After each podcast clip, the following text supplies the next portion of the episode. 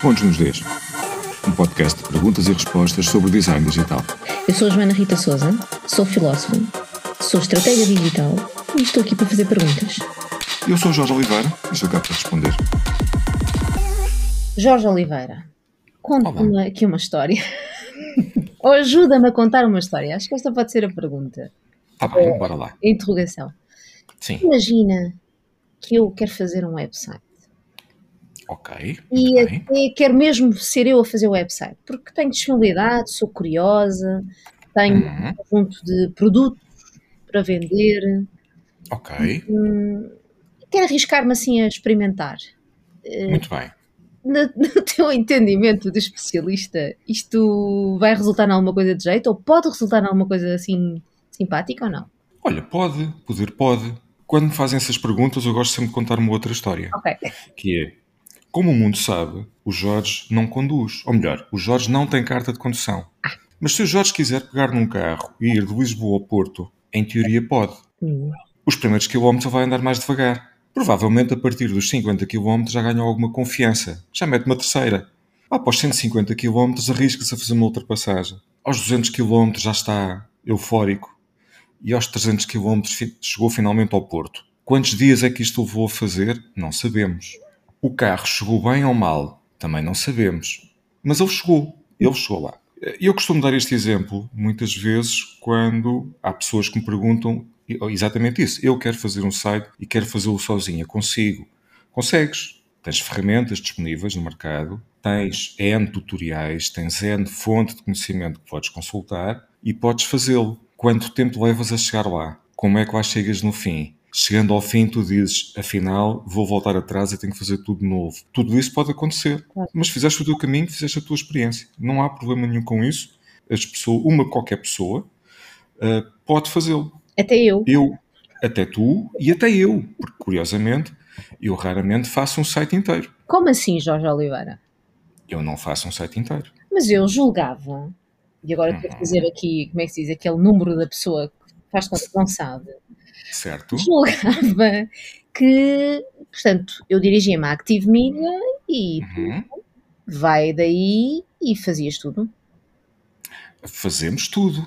Mas não é uma Fazemos, não é uma pessoa, fazemos plural. Porque a, a construção do site tem exatamente a ver com um conjunto de competências que nós devemos ter. E aqui, quando estou a dizer plural, não é um plural mas estático. É um plural de equipa. É um, é um plural de várias pessoas envolvidas. Em primeiro lugar, temos que envolver o cliente. é? O cliente conhece o seu negócio. Em segundo lugar, temos que saber quem é o utilizador. Estamos fartos de falar disso aqui, é. no- noutros âmbitos. Uhum. E, portanto, já temos duas pessoas. Depois, temos que ter aqui do, do lado da Active Media, e normalmente sou eu que faço esse papel, alguém que fala com o cliente, descodifica, percebe e que vai encaminhando as questões e envolvendo as outras pessoas que têm que ser envolvidas. A seguir a isso, começas a envolver um designer. O designer é aquela pessoa que vai efetivamente desenhar a experiência, o layout, aquilo que tu vês. Tens que envolver um especialista em SEO. Porque se existe um site, ele tem que analisar. Se não existe, ele tem que definir. Vais ter que envolver- um copywriter, porque alguém tem que escrever os conteúdos. Vais ter que envolver, eventualmente, um fotógrafo ou um videógrafo. Uhum.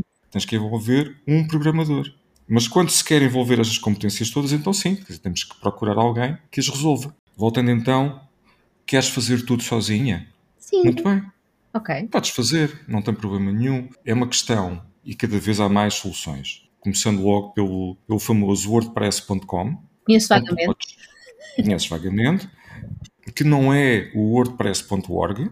Ok. Às vezes é essa confusão. Ou seja, o WordPress.org é onde eu descarrego o WordPress, instalo no meu próprio alojamento e construo o site a partir daí. Ok. Boa. No WordPress.com, tu crias uma conta, o alojamento é dado por eles, escolhes as coisas, podes subscrever um plano e conforme a subscrição tu tens mais ou menos capacidades de fazer coisas. Pronto. São duas coisas diferentes. Podes ir buscar um Squarespace, podes ir buscar um Wix, que no início era muito mal visto e neste momento é uma plataforma já bastante evoluída e até bastante interessante em termos de, de construção.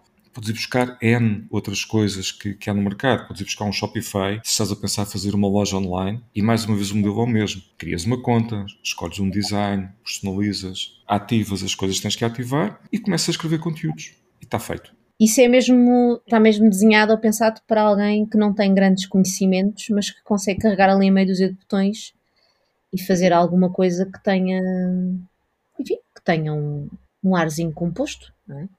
Seja, Sim, não, está. Não é assim um, não é necessário ir aprender programação para usar um Shopify. Não, são, são soluções que estão montadas numa, dentro de uma filosofia que se costuma designar por uh, no to low code. Oh, Ou seja, que é, ao contrário do, da maior parte dos desenvolvimentos que nós fazemos uh, em termos de sites, em que por, por, muitas razões, preferimos sempre fazer um desenvolvimento que o que nós chamamos à medida, quer o design, quer a programação, são feitos à medida, são feitos para aquele projeto, com aquele intuito, com aqueles propósitos. Porquê? Porque isso dá-nos liberdade de construirmos como, como, como, queremos, controlamos o código, não estamos dependentes de terceiras partes uh, para fazer alguma coisa e fazemos exatamente como, como queremos que seja feito. Nas opções low to no code, carregas em meio dúzia de botões, ativas ou não uma funcionalidade, personalizas ou não uma funcionalidade e conforme aquilo que tu estás a ativar, as coisas vão surgindo. Mas se tu queres fazer uma coisa muito simples, ou muitas vezes para projetos que estão a começar e que não têm ainda capacidade de investimento de dizer eu já posso pagar um site à medida, com programação à medida. Muitas vezes nós fazemos projetos low to no code, com, com a vantagem de que a equipa que está por trás é a mesma e, portanto, consegue assegurar e consegue dar um conjunto de competências mais alargadas a esse projeto. Portanto, vamos ajudar na prática aquele negócio a rapidamente chegar ao mercado, a rapidamente posicionar-se, ter uma presença que não envergonha, que tem menos fragilidades do que se for a pessoa sozinha e de forma mais rápida do que ser a pessoa a fazer, que é tal viagem daqui ao Porto com o Jorge que não sabe conduzir. Ou que não tem carta de condução. O Jorge sabe conduzir, não tem a carta. Talvez possa ser uma solução em conta, um, mas que também permite, eu acho que isso ao mesmo tempo permite ver que, ainda que seja um processo fácil, não deixa de ser um processo complexo. E depois há ali, não é?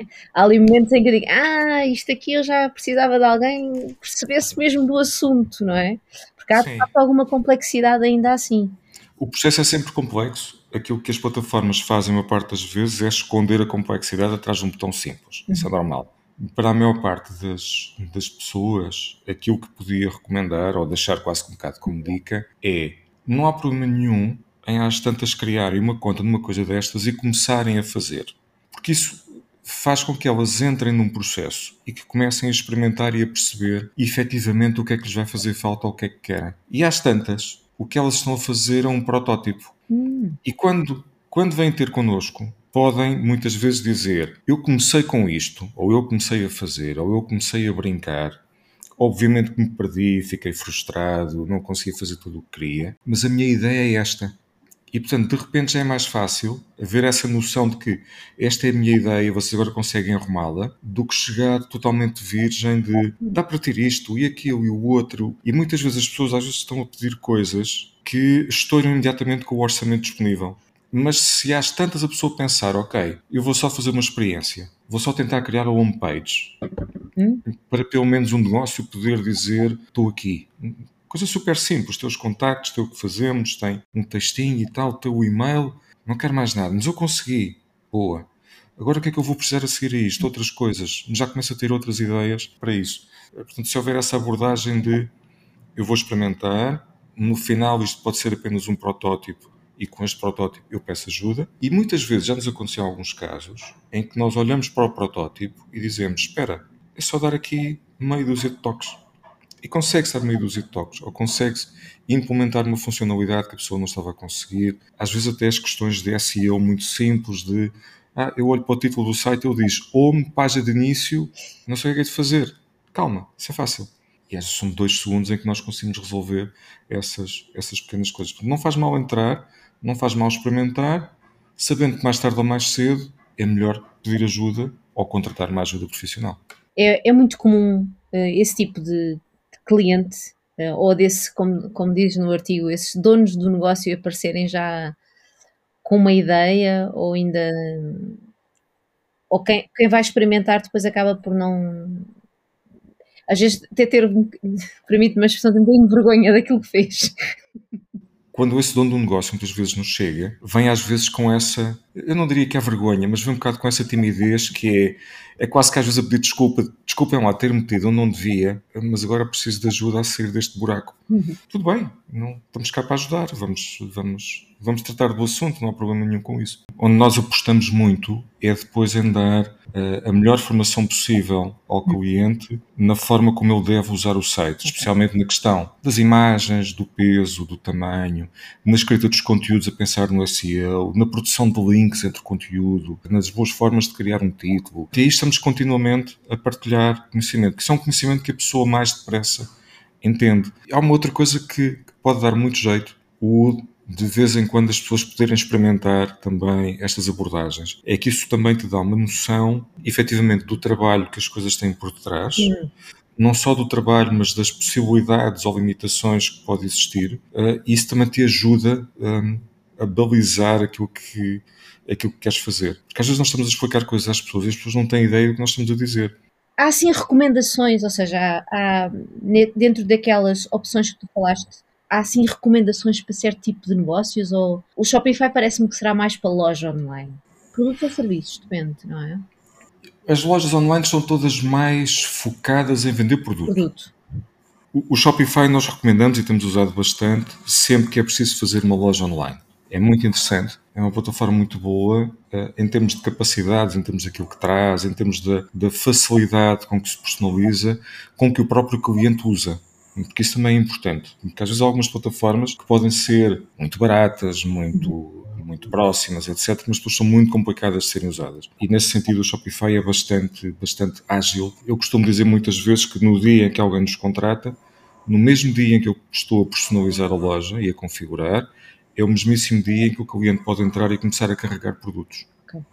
E, portanto, os dois já estamos a trabalhar sobre a mesma base e, alguns no tempo, aquilo vai nascer. Portanto, essa aí, sem dúvida nenhuma, que, que é a nossa recomendação. Nas outras, estou, nós estamos muito habituados, eu estou muito habituado a brincar com, com o WordPress. Portanto, não tem grande problema, mesmo que seja uma coisa de brincadeira, como há, há uns anos eu fazia, em instalar o WordPress e buscar um tema, dar-lhe martelada, já sei os plugins que vou pôr, tum, tum, tum, feito e é fantástico. Para uma pessoa menos habituada a esta lógica, de repente ele pode ser uma plataforma muito mais complexa e muito mais complicada. E aí talvez uma das outras, uma das que eu já experimentei e gosto bastante, o Squarespace. É bastante interessante porque é muito visual. Tu estás a editar aquilo que estás a ver.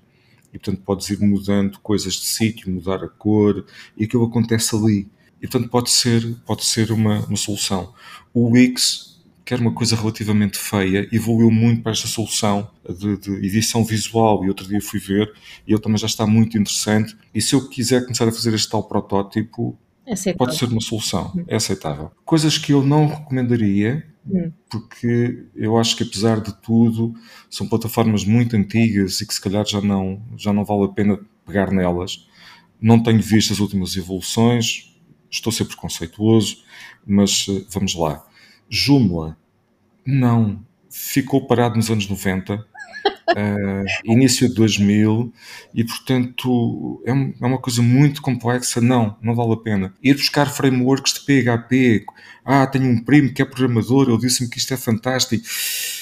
Só o teu primo é que vai saber trabalhar com isso. Tu nunca mais, tu nunca na vida pegas, pegas uma coisa dessas. Portanto, entre um WordPress.com, um Squarespace, ver coisas alternativas, comparar opções. Todas elas têm a vantagem de que fornecem o alojamento, é mesmo uma dor de cabeça okay. para quem está a começar, porque subscrevendo tens espaço de alojamento, tens o serviço todo de alojamento, não tens que andar a saber o que, é que, o que é que se passa lá atrás, eles tratam do assunto e tu resolves, tu só vais pondo as tuas coisinhas, pões o teu domínio, configuras, tratas, portanto eu acho que entre um e outro é plausível de, de começar. Ok, mas a primeira, o primeiro passo será registar um domínio ou não? o primeiro passo deve ser, assim que tu tens uma ideia de negócio, Sim. seja o que for, registrar o domínio. Uhum. Sim, sem dúvida nenhuma. Uh, não fazer aquelas coisas que é, eu tinha uma ideia de negócio, tinha um nome, até partilhei o nome com outras pessoas, um dia fui à procura do domínio e já não estava. Pois, acontece. Ou seja, eu sou, eu sou uma daquelas pessoas que há uns anos atrás tinha uma ideia e corria a registrar um domínio. E houve um dia que recebi a conta e foi tipo, Não, vamos parar com isto. Para ter ideias.